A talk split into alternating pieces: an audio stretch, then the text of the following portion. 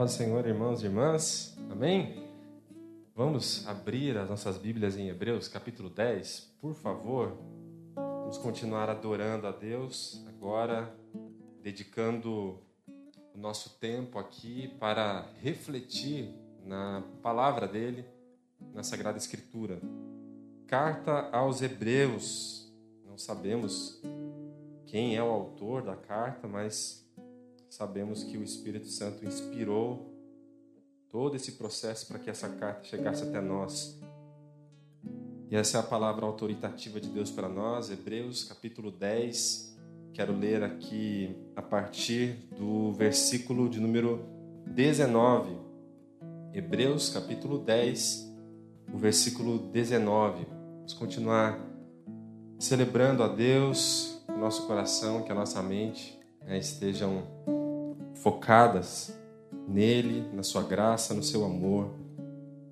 Hebreus capítulo 10, versículo 19 diz assim, em nome de Jesus. Encontrou? Amém? Diz assim: Portanto, irmãos, tendo coragem ou confiança para entrar no lugar santíssimo, por meio do sangue de Jesus, pelo novo e vivo acesso que ele nos abriu através do véu isso é, do seu corpo, e tendo um grande sacerdote sobre a casa de Deus, aproximemo-nos com coração sincero, com a plena certeza da fé, com o coração purificado da má consciência e tendo o corpo lavado com água limpa, sem vacilar. Mantenhamos inabalável a confissão da nossa esperança, pois quem fez a promessa é fiel. Pensemos então como nos estimular uns aos outros ao amor e às boas obras. Não abandonemos a prática de nos reunir, como é costume de alguns, mas pelo contrário, animemo-nos uns aos outros, quanto mais vedes que o dia se aproxima. Amém?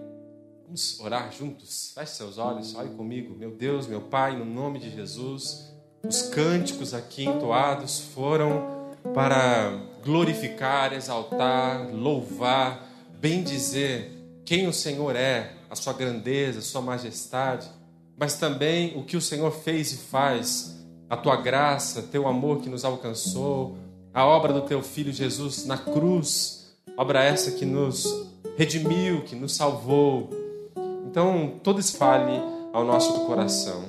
Abençoa-nos pela Sua palavra agora, Pai. Pecadores que somos, não merecemos nada, mas recebemos tudo de Tuas boas mãos. Então, fala ao nosso coração pela Tua palavra agora. Que seja assim para Teu louvor e glória, no nome de Jesus. Amém e amém. Amém. Pode tomar o seu assento, deixar a sua Bíblia aberta, por favor. É muito bom estar com vocês aqui, né, depois de um tempo. É, a gente estava de férias, julho é esse período que os professores aproveitam para dar uma fugidinha, né?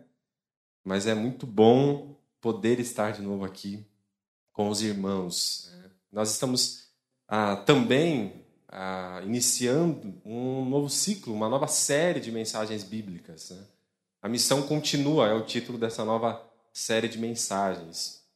E ela é importante porque nós estamos retomando é, mais ou menos o, o, ciclo natural das nossas vidas agora que, que a pandemia dá sinais de desaceleração. Né? Então, parece que é, está desacelerando aí a, a pandemia e a gente começa a retomar o nosso ciclo natural da vida e assim por diante. Então, o, o propósito dessa série é que a gente também precisa retomar no nosso coração, na nossa mente, nas nossas atitudes, retomar a missão. Essa é a ideia. Né?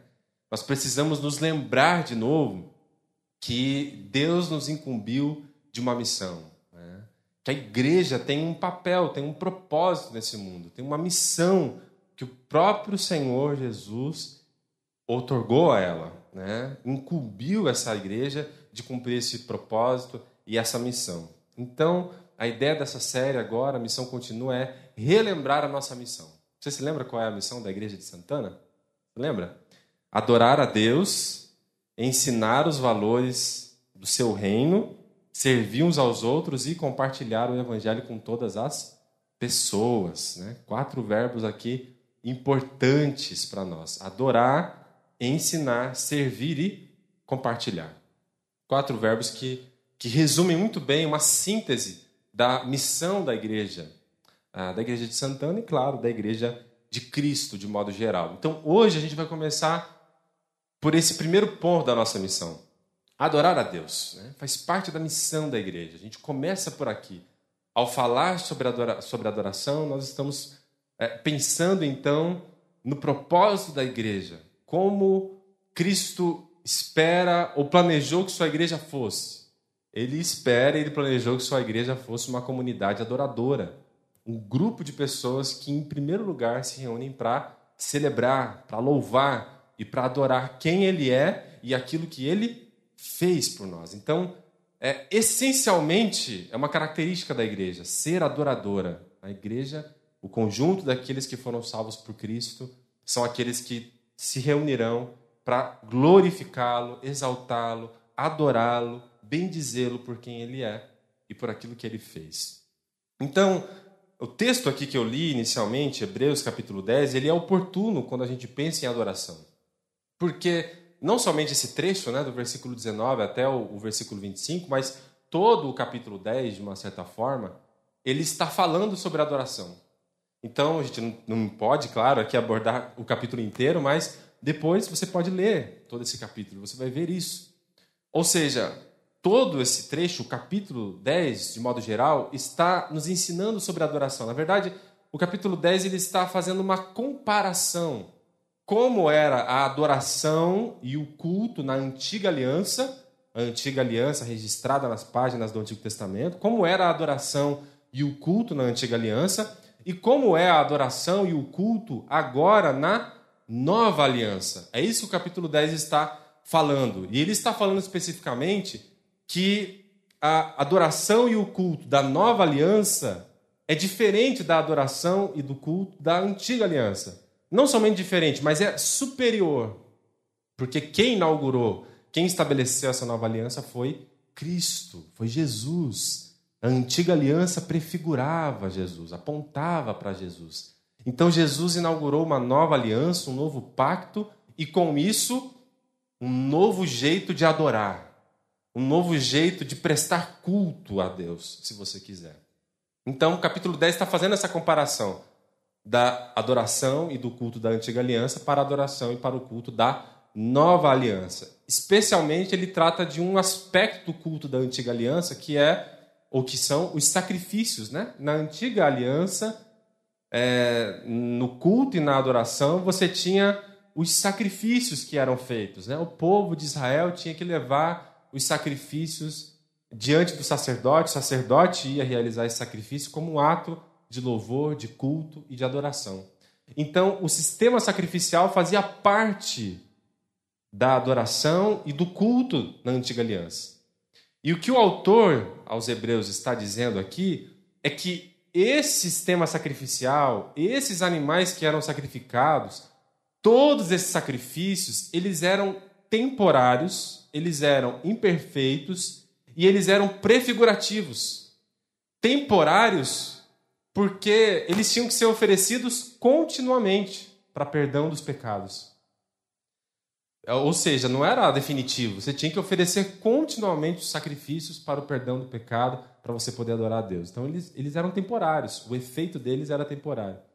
Eles também eram imperfeitos, por quê? Porque eles não eram capazes de verdadeiramente perdoar pecados. Né? O autor vai dizer isso no capítulo 10 porque o sangue de touros e de bodes não pode perdoar pecados. Então eles eram também imperfeitos. Mas por que, que eles eram temporários e imperfeitos? Porque eles eram prefigurativos. Como assim prefigurativos? Todos aqueles sacrifícios serviam para um propósito: prefigurar, apontar aquele que seria o verdadeiro sacrifício, Jesus. O perfeito sacrifício, o único sacrifício, radical, definitivo, pleno, absoluto. Então, todos aqueles sacrifícios, na verdade, apontavam para um único, perfeito e completo sacrifício de Jesus. Então, nesse sentido, obrigado, Silvia, nesse sentido, a, a, o que está sendo dito é que esse sistema sacrificial dentro da adoração e do culto da antiga aliança, ele agora termina com a nova aliança e com esse novo jeito de adorar, com, com esse novo jeito de prestar culto. Então, quando a gente fala precisamos continuar a missão e a nossa missão é adorar, nós precisamos então primeiro entender como é a adoração nessa nova aliança. Como é a adoração cristã? Porque a adoração cristã vai ser diferente de como ela se dava na antiga aliança. E é isso que Hebreus está nos ensinando. Como ele nos ensina? Mostrando algumas, algumas características, alguns aspectos da adoração cristã para a gente conseguir entender. Então, como é a adoração cristã? Primeiro, o autor vai nos ensinar que a adoração cristã, ela é, antes de mais nada, né? ou primeiro de tudo, né? essa adoração cristã é confiante. É assim que começa o texto, né? o versículo 19. Portanto, perceba que o texto está ligado com todo o capítulo, né? Porque como é que começa o versículo 19? Com um portanto. Então, esse trecho aqui, ele é a conclusão de todos os argumentos que já foram desenvolvidos anteriormente no capítulo 10. Então, a gente não entende o versículo 19 se a gente não entender o seu contexto. Por isso que eu gastei tempo aqui falando sobre o contexto. Então, uma vez que a gente entendeu que o sacrifício apontava para Jesus e tudo mais, que Jesus é o sacrifício pleno, perfeito, completo. Então, uma vez que eu entendi isso, aí o autor diz: Então, portanto, irmãos, diz ele, versículo 19, tendo coragem para entrar no lugar santíssimo por meio do sangue de Jesus, pelo novo e vivo acesso ou caminho que ele nos abriu através do véu, isso é, do seu corpo. Na sua tradução pode estar no lugar de uh, irmãos tendo coragem. Algumas traduções dizem intrepidez, outras dizem confiança. Mas o que ele está dizendo é, basicamente, a ordem: entrar no lugar santíssimo ou entrar no Santo dos Santos, né? Pode depende da sua tradução, pode ser Santíssimo ou Santo dos Santos. É, os hebreus sempre falavam superlativos dessa forma, né? Repetindo a, a palavra, né? Santo dos Santos significa Santíssimo, né? O cântico dos cânticos é o mais belo dos cantos, dos cânticos. É em verdade, em verdade vos digo. É, basicamente é verdadeiramente te digo. Então é um hebraísmo isso. Os judeus é, falavam o seu superlativo sempre repetindo a palavra. Então o Santo dos Santos é o lugar santíssimo. Você se lembra desse lugar no Antigo Testamento? Que lugar era esse? O lugar santíssimo que o autor está dizendo? Entre no lugar santíssimo. Mas que lugar era esse? Então lembra que na antiga aliança, lá no templo de Jerusalém, tinha um local chamado o Santo dos Santos, ou esse lugar era chamado de o Santíssimo. E esse lugar não era qualquer lugar, era o lugar mais especial de todos. Esse lugar não era qualquer pessoa que podia entrar, somente uma pessoa podia entrar no lugar santo, no lugar santíssimo. Que pessoa era essa? O sumo sacerdote grande sacerdote, o sumo sacerdote. Só ele, uma pessoa podia entrar nesse lugar. E essa única pessoa podia entrar nesse lugar singular uma única vez no ano. Uma única vez no ano. Que era o dia da expiação, né? Om Kippur, o dia em que o sumo sacerdote, sacerdote entrava no Santo dos Santos para oferecer sacrifício ah, pela expiação do pecado de toda a nação. Anualmente, uma vez no ano, o, sumo sacerdote poderia entrar lá. E antes de entrar, ele tinha que fazer sacrifício por si mesmo, porque ele era um pecador. Então ele tinha que fazer um sacrifício por si. E depois de fazer o sacrifício por si, ele poderia então adentrar no lugar santíssimo para fazer o sacrifício pelo povo de Israel.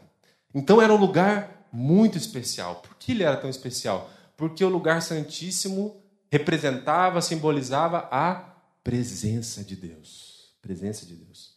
Entrar no Santíssimo significava entrar na presença de um Deus santo. E diante desse Deus santo, que não tolera o mal, que não tolera o pecado, que não pode compactuar com o mal, porque esse Deus é absolutamente santo, ele não pode compactuar com o mal. Então, como um ser humano essencialmente mau, pecador, pode estar diante desse Deus? Então, por isso, todo esse ritual, para mostrar a, a separação que há e que havia entre pecadores e esse Deus Santo. Pecadores não podem estar na presença desse Deus Santo, a não ser que haja um sacrifício que possa, de fato, perdoar os nossos pecados e nos colocar em condições de estar diante desse Deus. Tudo isso que acontecia na antiga aliança prefigurava quem? Jesus. Jesus Cristo. E é por isso então que o autor diz: tenha coragem para você entrar agora nesse lugar, no Santo dos Santos, nesse lugar santíssimo. Por que coragem? Ou por que confiança? Porque qualquer judeu na época diria: isso é loucura. Ninguém pode entrar no lugar santíssimo, só o sumo sacerdote uma vez no ano. E como é que você está falando para mim que eu posso entrar lá? Então é claro que ele não está falando literalmente, né? Que os cristãos poderiam ir lá no templo de Jerusalém e adentrar o Santíssimo. Não. O Santíssimo é o símbolo da presença de Deus. Então o autor está dizendo assim: basicamente agora você pode estar na presença de Deus para adorá-lo. E alguém poderia dizer, mas e aquele problema do pecado? Porque Deus é santo, como eu, falho, pecador, posso estar diante desse Deus santo? Eu não posso estar diante dele. E aí o autor diz: pode, porque esse problema foi resolvido por Jesus na cruz do Calvário. Né? O texto, capítulo 10, basicamente diz isso. Olha o versículo 18: diz: Onde há perdão para essas coisas, não há mais oferta pelo pecado. Ou seja, Cristo foi a suprema oferta, o sacrifício perfeito pelos nossos pecados. Todos os seus pecados, aqueles que você já cometeu, aqueles que você ainda vai cometer, todos eles já foram pagos na cruz do Calvário. Essa é uma verdade bíblica. Todos os pecados do mundo foram pagos na cruz. Cristo levou sobre si toda a iniquidade humana. Cristo resolveu de uma vez por todas o problema do pecado. E aí o autor diz: agora você pode ir com confiança até a presença de Deus. O lugar santíssimo representa a presença de Deus. Ele está dizendo assim: você pode ir, você tem acesso. E qual é esse acesso? O versículo diz, o versículo 20. O acesso é novo, porque é a nova aliança, é diferente do que estava na antiga, e o acesso é vivo, porque Cristo está vivo. Ele morreu, mas ele ressuscitou o terceiro dia. Então, Cristo é o caminho para esse lugar que é a presença de Deus. E ele nos abriu isso através do véu, isso é, do seu corpo. O sumo sacerdote, para entrar no lugar santíssimo, tinha que passar por um véu, tinha que passar por uma cortina grossa, espessa. Ele, para chegar ao, ao Santíssimo, ele tinha que passar por esse, por esse véu. E aí o autor está dizendo assim: da mesma forma como o sumo sacerdote tinha que passar pela cortina e pelo véu para chegar até o Santíssimo, também para a gente chegar à presença de Deus, nós temos que passar por esse caminho, passar por esse acesso, passar por esse caminho que se chama Jesus Cristo. Porque ninguém vai a Deus senão por meio de Jesus. E ele abriu esse acesso, esse caminho pelo seu corpo, pelo seu sangue. Se lembram o que aconteceu quando Jesus morreu na cruz do Calvário? O que aconteceu com essa cortina? O que aconteceu com esse véu? O véu do templo se rasgou do alto a baixo. O caminho está aberto. Você pode chegar até a presença de Deus agora.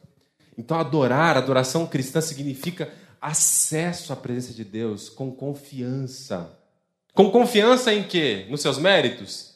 Com confiança de que Deus te recebe, de que Deus te ama, de que Deus vai te acolher porque você é bonzinho, porque você é boazinha? Não. Essa adoração é confiante porque eu vou com confiança até a presença de Deus fundamentado, confiando não em mim mesmo, não em meus méritos, não porque eu sou bom, não porque eu não falhei ou porque eu não pequei essa semana, mas eu vou diante de Deus confiando em Cristo somente nele. Em Cristo somente nele. Então, quando a gente está diante de Deus, alguém poderia dizer: Você, te conheço, eu sei do seu coração, eu sei dos seus sentimentos, eu conheço sua mente. Eu sei dos seus tropeços, eu sei que você não é perfeito, eu sei das suas falhas, eu sei que muita coisa precisa mudar na sua vida, eu sei que você, você tem que caminhar muito ainda para mudar algumas coisas no seu coração, na sua vida. Eu sei dos seus pecados. Como é que você pode estar diante de Deus? Aí você vai dizer assim: Eu não estou aqui por mim mesmo, estou aqui por causa de Cristo. Eu estou aqui confiando no que Cristo fez por mim. Cristo me salvou. Então a adoração cristã é confiante porque ela se baseia e ela está alicerçada confiantemente no sacrifício de Jesus. Amém? Então hoje você está aqui e em qualquer dia você está e pode estar diante da presença de Deus por causa de quem? Por causa de Jesus. Ele já abriu o caminho, o caminho está aberto. Você pode ir na presença de Deus. Então a adoração cristã é confiante. Um judeu ia. E não está certo esse negócio. Cadê o sacerdote? Cadê o sacrifício? Não precisa. Cristo já cumpriu tudo isso para mim. Então a adoração cristã é confiante, mas a adoração cristã, ela também, e essa é a diferença, ela é pessoal. Por que pessoal? Porque o autor continua no versículo 21 dizendo: Nós temos um grande sacerdote. Grande sacerdote, mesma coisa que sumo sacerdote. É o grande sacerdote sobre a casa de Deus. Casa de Deus, povo de Deus, família de Deus. Quem é o sumo, o grande sacerdote? Jesus. E aí o que a gente faz se Jesus é o sumo sacerdote? Versículo 22. Aproximemo-nos, olha o imperativo, é um mandamento. Aproximemo-nos de Deus agora com o coração sincero, com plena certeza de fé, com o coração purificado da má consciência e tendo o coração lavado com a água limpa. Então, uma vez que Jesus já abriu o caminho, diz ele: aproxime-se de Deus, vá até Deus, caminhe com Deus, chegue perto de Deus. A gente pode agora e, e essa é a marca da adoração cristã, desenvolver uma relação próxima com Deus, íntima com Deus. Porque esse aproximar-se não pode ser geográfico, né? Deus está distante geograficamente da gente?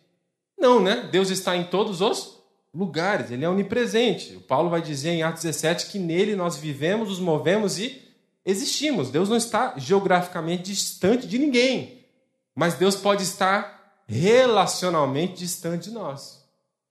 Você pode estar perto de uma pessoa geograficamente, mas pode estar distante dessa pessoa relacionalmente, né? Você pode trabalhar com uma pessoa todos os dias, a pessoa pode sentar do seu lado aqui e você pode simplesmente não se relacionar com ela. Nem conheço. Ou seja, podemos estar perto geograficamente, fisicamente, mas distantes relacionalmente. E agora o texto está dizendo: qual é a marca da adoração cristã? É que a gente pode se aproximar relacionamento relacionalmente de Deus. A gente pode agora desenvolver um relacionamento pessoal com Deus.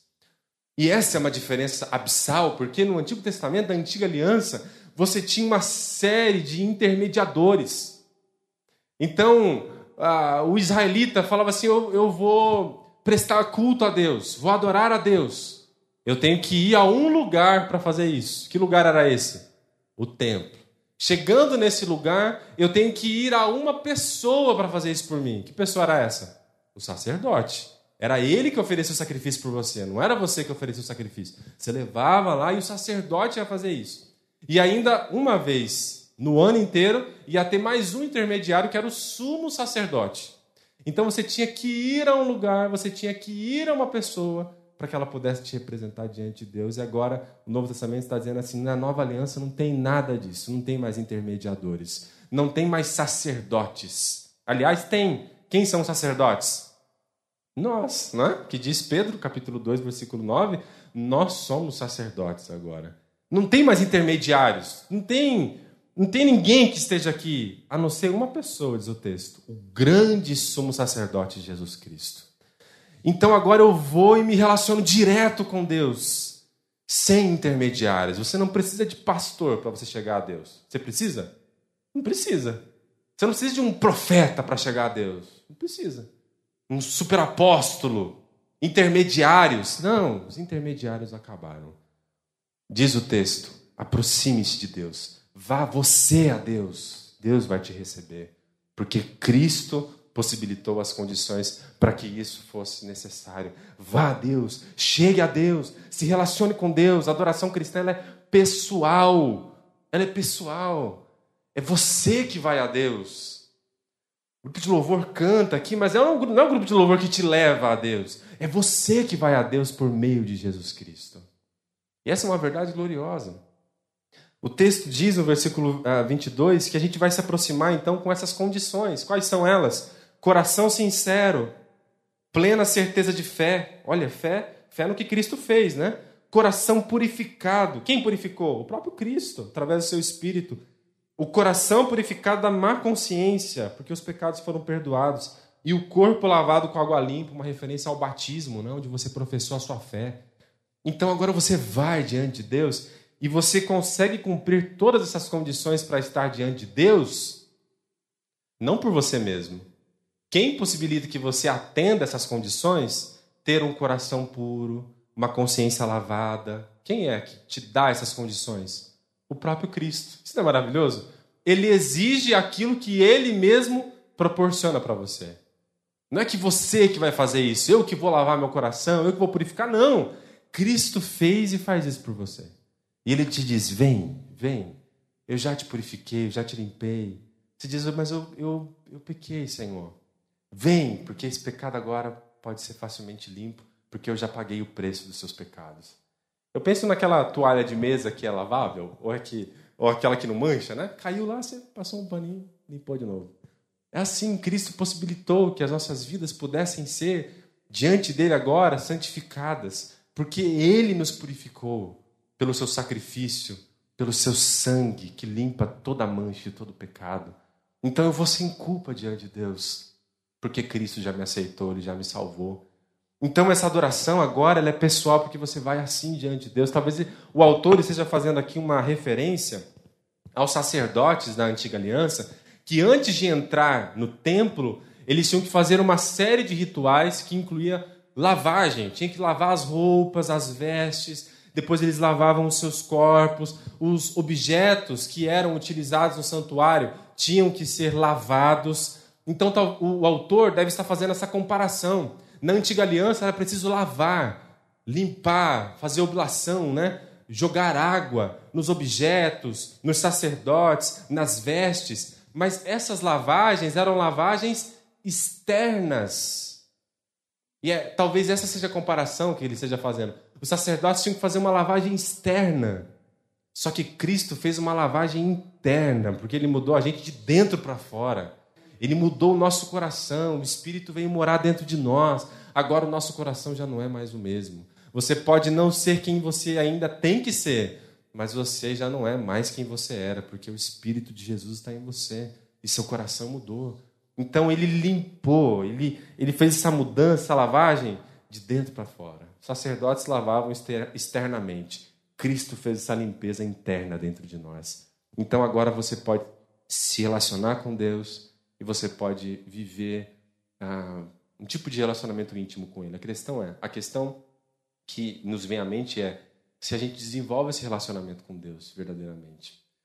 Ah, então, a adoração cristã ela vai ter essas, essas marcas, esses aspectos. Né? A adoração cristã ela é confiante no que Cristo fez, ela é também pessoal, porque agora você, como adorador, pode ter livre acesso à presença de Deus, conversar com Ele, andar com Ele sem intermediários. Você não precisa de intermediários, a não ser um, Jesus Cristo. Pronto. Mas a adoração cristã também é perseverante, o texto. Porque o versículo 23 diz assim: olha, sem vacilar, então, mantenhamos inabalável a confissão da nossa esperança, pois quem fez a promessa é fiel, sem vacilar. O que a gente faz sem vacilar? A gente mantém inabalável a confissão da nossa esperança. A esperança cristã, a esperança da vida eterna, a gente, a gente segura inabalavelmente essa confissão. Por quê? Porque os leitores que receberam essa carta originalmente, eles estavam sendo é, tentados a abandonar a fé cristã. Eles estavam sendo tentados a retornar à sua antiga religião, que era o judaísmo. Então eles estavam sendo tentados por fatores externos, perseguição, hostilidade, a abandonar a fé. E às vezes nós também somos tentados a, a duvidar, a deixar o caminho. E aí diz o texto: depois de tudo que Cristo fez, não abandone, não abandone. Sem vacilar, mantenha inabalável a sua profissão de fé, a sua confiança em Deus. Baseie-se, e essa confiança está fundamentada no caráter daquele que nos salvou, porque diz o texto: fique firme confie, porque aquele que nos chamou, ele é fiel. Aquele que prometeu, ele é fiel. A confiança não está em você. Ah, eu vou continuar porque eu sou forte, eu sou bom, eu vou vencer todas as, as tentações. Não, não. É porque Deus é fiel. E Ele vai terminar a boa obra que Ele começou em nossas vidas. Ele é fiel. E eu confio na fidelidade desse Deus. Ele prometeu a vida eterna, Ele vai cumprir isso. Ele vai me levar salvo até o seu reino celestial, como disse Paulo em segunda carta a Timóteo. Então, a adoração cristã tem a ver com perseverança. A adoração não é apenas um um, um gesto estar aqui, levantar a mão. Adoração cristã não é apenas é, entoar um cântico, louvar é, através dos nossos hinos. Isso também é adoração cristã. Adoração cristã, então, é muito mais do que esse ato cultico que nós estamos aqui prestando. Adoração tem a ver com uma vida que não desiste de caminhar com Deus todos os dias. Adoração tem a ver com o seu dia a dia, em que você não desiste, em que você caminha com Deus, em que você anda com Deus, que você busca ouvir a voz de Deus todos os dias, falar com Deus todos os dias. Isso é adoração cristã. O ato da adoração, que é esse aqui, jamais estará desassociado da vida de adoração. Amém? Ato de adoração não está desassociado de vida de adoração. E a vida de adoração é marcada pela perseverança. Pense nos exemplos bíblicos. Pense em Jó. Perdeu tudo. Ele perseverou? Perseverou. Ele diz: Senhor Deus, o Senhor, Senhor me deu, o Senhor tirou. Bendito seja o nome do Senhor. Pense em Abacuque, né? Mesmo sem mantimento, sem, sem uvas na videira, sem alimento no campo, eu todavia continuarei exultando no Deus da minha salvação. Né? Pense em Silas e Paulo na prisão, espancados, açoitados, e à meia-noite eles começaram a cantar louvores a Deus. Né? Continuaram, porque aquele que me chamou é fiel. Eu vou continuar. E a adoração cristã tem a ver com uma vida que persevera, com uma vida diária, irmãos. Adoração é vida. Por fim, último lugar. Adoração não somente é confiante, não somente é pessoal, não é apenas também perseverante, uma vida que, per, que permanece, que persevera, mas também a adoração ela é coletiva. Os dois últimos versículos dizem o quê? Versículo 24: Pensemos em como nos estimular uns aos outros ao amor e às boas obras, e não abandonemos a prática de nos reunir como é costume de alguns, mas pelo contrário, animemos-nos uns aos outros quanto mais vedes que o dia se aproxima. Então, essa é a última marca da adoração. Ela é coletiva. Ela é pessoal, porque você vai direto a Deus, é pessoal, mas ela é coletiva. Você se junta a outros para adorar a esse Deus. E essa característica é importante, tem algumas características dessa adoração é, coletiva aqui, né? o texto vai nos mostrar. Essa adoração, essa adoração coletiva ela é cultivada, porque diz o texto, no versículo 23, 24, né? Pensemos em como nos estimular. Então, a adoração cristã coletiva ela precisa ser cultivada, porque a, a gente precisa estimular essa, essa comunhão. A comunhão é um ato de adoração que precisa ser cultivado, precisa ser estimulado. Porque se você deixar, não é simplesmente acontece. Não, a gente tem que criar meios para que haja a comunhão. Então, os eventos, os programas da igreja, as preocupações individuais que nós temos em nos relacionar, são meios e modos de cultivar a adoração coletiva, o ato de comunhão como um ato de adoração a Deus. A gente precisa criar meios de cultivar a nossa comunhão como um ato de adoração. Também a adoração coletiva, ela não somente é cultivada, mas ela é prática. Por quê? Pensemos em um jeito de estimular o quê? Uns aos outros, ao amor e às boas obras. Então, essa comunhão coletiva, ela tem que ser prática, ela tem que ser expressa em atitudes concretas de amor, diz o texto. Porque Amor e boas obras andam lado a lado. Então a gente precisa não somente falar, mas a gente precisa demonstrar em atos e atitudes o nosso amor pelos nossos irmãos. Ajudando, intercedendo, caminhando junto, naquilo que ele precisar, naquilo que ela precisar, servir como ato de amor e como ato de boas obras, ou seja, uma adoração prática, né? Cada ato de amor ao próximo é um ato de adoração a Deus. Então, a adoração coletiva ela tem essas marcas aí. Ela é, ela, ela vai ser estimulada, cultivada, ela vai ser também prática. Ah, em terceiro lugar, ela vai ser congregacional. Por que congregacional? A gente estimula uns aos outros as boas obras e a gente não abandona a prática de nos reunir. Reunir. É importante se reunir? É, puxa, fiquei quase julho inteiro sem me reunir com vocês. É bom estar juntos. A adoração coletiva ela é marcada pela reunião. Claro que por causa da pandemia a gente teve que se reunir online, mas ainda assim é uma reunião, é um jeito de se unir. E é preciso união, é preciso reunião. E isso significa congregar, significa estar juntos. Né? Ah, eu congrego naquela igreja. Eu vou uma vez por, por ano. Né? Então, isso não é congregar. Né? Isso não é prática congregacional. Então, congre... o ato de congregar significa estar juntos, se reunir. Então, a adoração coletiva, ela é congregacional. Por ser congregacional, ela tem essa outra marca. Que marca que é? Ela é regular. Por isso que diz aqui o texto daqueles que abandonavam o costume de congregar e adotam o costume de não congregar, como é costume de alguns, diz o versículo 25. Então, alguns estavam deixando, estavam querendo é, voo solo, né? Cristão que acha que pode ser cristão sem a igreja. Então, o Novo Testamento diz que não existe cristão sem igreja.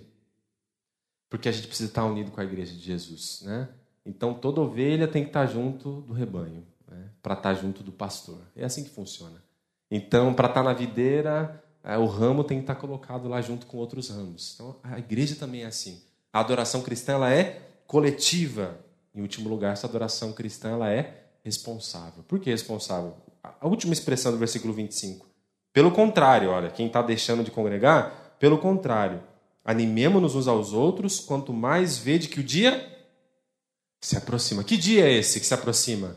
O dia da volta de Jesus. Então isso nos traz responsabilidade, porque quando esse dia chegar, eu quero estar diante de Jesus como aquele ou como aquela que não deixou a igreja dele desamparada.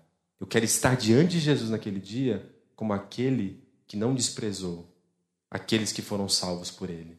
Eu quero estar diante de Jesus naquele dia como aquele que não deixou o corpo dele aqui na terra.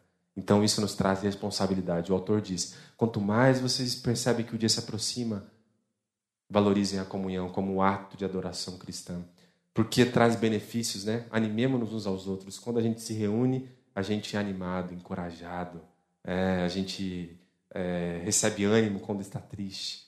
Então esse nosso encontro aqui faz tudo isso. Então eu quero concluir para a gente orar, refletindo com você basicamente nessas questões. Como está a nossa vida de adoração?